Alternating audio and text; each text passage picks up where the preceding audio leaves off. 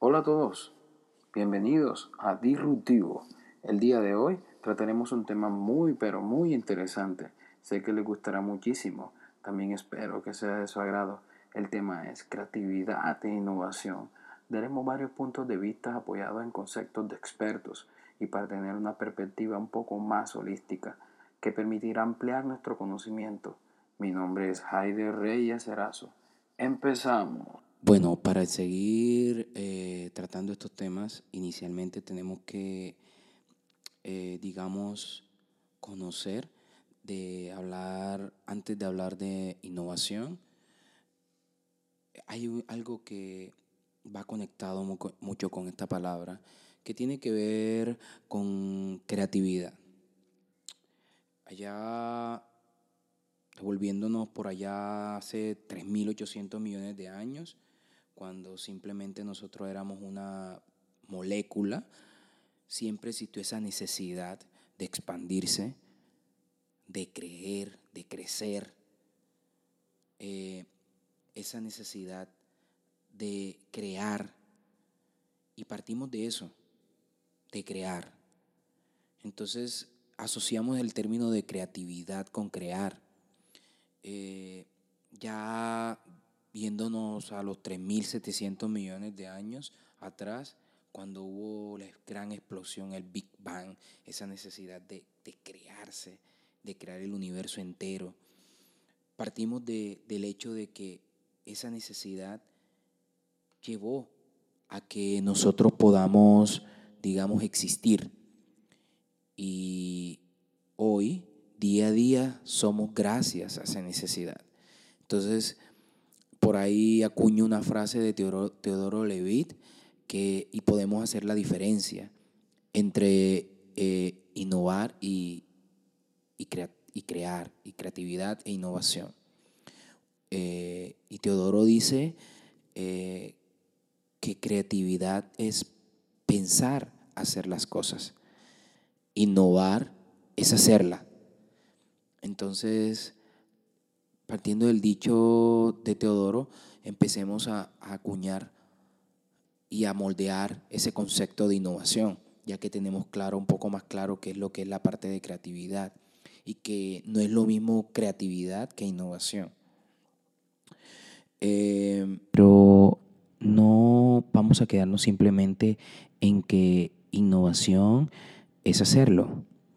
Tenemos que entender que innovar tiene que tener unos componentes asociados directamente eh, a su proceso, porque más asocio a innovar con un proceso. Entonces, digamos que si estamos desarrollando un proyecto X, puede ser desarrollo tecnológico, puede ser un producto, un bien, un servicio, y necesitamos colocarle el componente de innovación a él. Primero tenemos que entender que para llegar a esto tenemos que analizar la problemática existente a la que vamos a abordar. Viendo esto, podemos mirar de que para innovar necesitamos mirar, analizar de que se necesita que este servicio, bien o producto sea viable, se pueda viabilizar. Dos, de que este producto servicio o bien eh, sea deseable por alguien, deseable para el usuario. Y tres, de que este producto tecnológicamente posible pueda realizarse. Esto eh, es algo de pronto un poco nuevo para algunas personas, pero es que hay que entender que los negocios han cambiado. El tiempo ha cambiado. No es lo mismo crear prototipos y generarle valor hace 40 años que el día de hoy. Entonces, partiendo de eso, necesitamos entenderlo. Y al entenderlo es que nuestro producto, bien o servicio tiene que estar, eh, digamos, conectado con, digamos, con esta triada. Pero falta un componente importante. No se puede llegar a la innovación directamente teniendo el producto con estos tres componentes. significa que esto te tiene que retribuir en algo. Tiene primero que sonar la caja registradora del proyecto para sí. ¿Para qué? Para poder yo definir al final, decir, esto es innovación. Entonces, recapitulemos. El producto, bien o servicio tiene que poseer tres componentes fundamentales. Tiene que ser deseable por alguien, deseable para alguien. Tiene que ser una necesidad para alguien. Dos, tiene que ser viable. ¿sí? Tengo que tener recursos o pues puedo empezar a generación de prototipos. Tengo que hacerlo de alguna manera. Tres, y uno de los más pues importantes, tiene que tener el componente tecnológico, tecnológicamente posible. Y por último, para conectar esto, el producto después, en un momento en que ya adquiere su grado de madurez, que se puede sacar al mercado, ya testeado, y yo empiezo a retribuir y empiezo a mover la caja registradora de mi empresa, en ese momento exacto ya yo puedo empezar a hablar de innovación. Mientras no. Entonces hay que entender esto, que simplemente no es crear por crear. Primero, tiene que. El producto tiene que mostrarse, tiene que verse. Por eso hay muchas tecnologías que vamos a abrir más adelante. Vamos a hablar con respecto a lo que es design thinking, lo que es pensamiento diseño como tal, eh, Learn Startup. Eh, vamos a hablar de otros temas por allí, pero lo importante es que tenemos que entender de que innovar tiene que tener esto. Es fundamental. Del hecho de que para llegar a la innovación no es fácil, porque si no cualquier persona lo haría. Además de esto, eh, podemos entender de que muchas empresas, muchas startups, muchas, eh, digamos, eh, spin-off que se van creando actualmente, no todas llegan al proceso de madurez que tienen todas algunas empresas que lo han logrado. Primero porque que esto es un secreto que, digamos, lo tienen como un secreto y las personas que lo hacen lo manejan, lo entienden y lo hacen de manera muy natural y les fluye.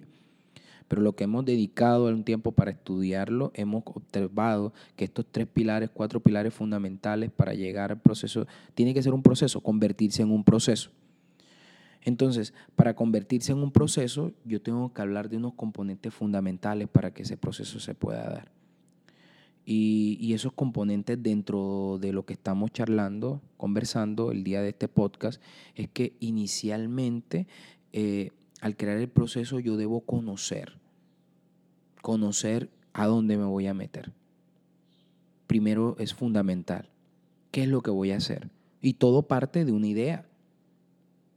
Y partiendo de esa idea es tener claro eh, que esa idea eh, tal vez eh, eh, hay que llevarla a un proceso de maduración, al cual yo lo he llamado incubación. Entonces, eh, realmente, ¿quiénes somos para tener ideas? Como humanos, ¿quiénes somos para eso? Y si nos damos cuenta, somos el único, digamos, especie como tal sobre la faz de la Tierra que tiene la capacidad de razonar de tal manera que parta de un hecho, una idea que se le viene, se deslumbra y ponerla como tal a la ejecución. Entonces, como todo este proceso parte de una idea, primero debo conocer esa idea e incubarla si en el momento para mí la idea está muy débil o tal vez no está adaptado para el tiempo o tal vez esa idea tiene un digamos unos baches que puedo ir mejorando en el proceso como tal. Entonces, eh, al conocerlo, yo primero debo pues seleccionarla, tenerla, identificarla y, saber así, si esa idea es posible escalarla. Y el proceso de escalación, ahí hay algo que se trabaja eh, dentro del proceso de incubación que se llama eh, el proceso de prototipaje de esa idea inmediatamente. Pues, pues buscar la manera de escalonarla, de manera de mostrarla para poder definir si esa idea va a ser viable o no pues ojalá no sea mostrada eh, directamente, eh, digamos, a las personas que con, nosotros confluyen dentro del proceso, porque por lo general siempre nos van a decir que todo está bien. Digamos, yo no le voy a mostrar la idea, puede ser a mi mamá, a mi papá, eh, porque realmente ellos siempre van a ver, van a ver lo bueno y eso está, y eso está bien también. pero ojalá ellos sean prácticamente los últimos. ¿Por qué?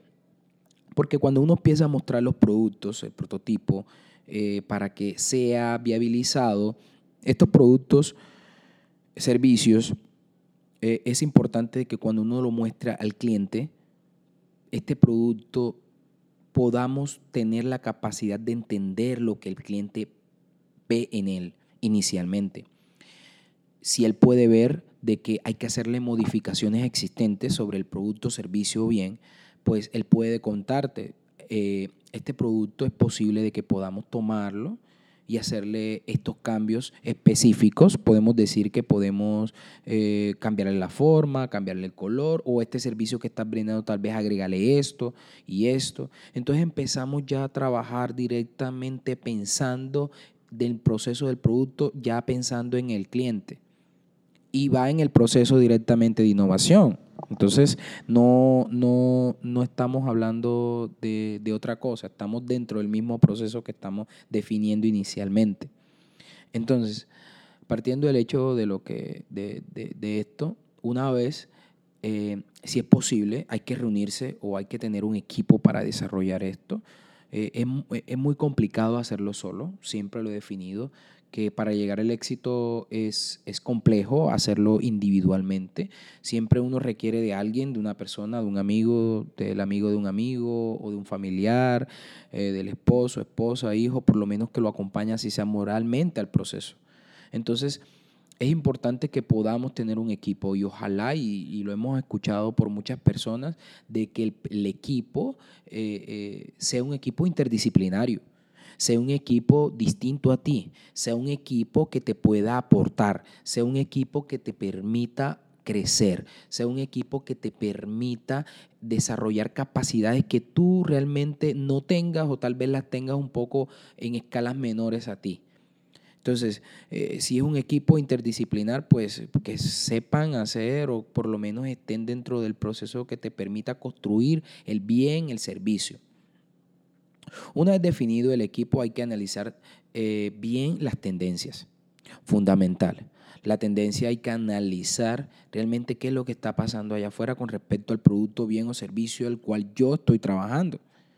Entonces, eh, la tendencia es fundamental. Eh, hay que revisar análisis, hay que entrar a Google, hay que entrar a Google Analytics, hay que entrar a, a, si es en español. Eh, eh, en fin, hay que entrar a, infinidades de, sitios que nos permita mirar qué está pasando con ese producto, bien o servicio fuera. ¿Lo están comprando? ¿No lo están?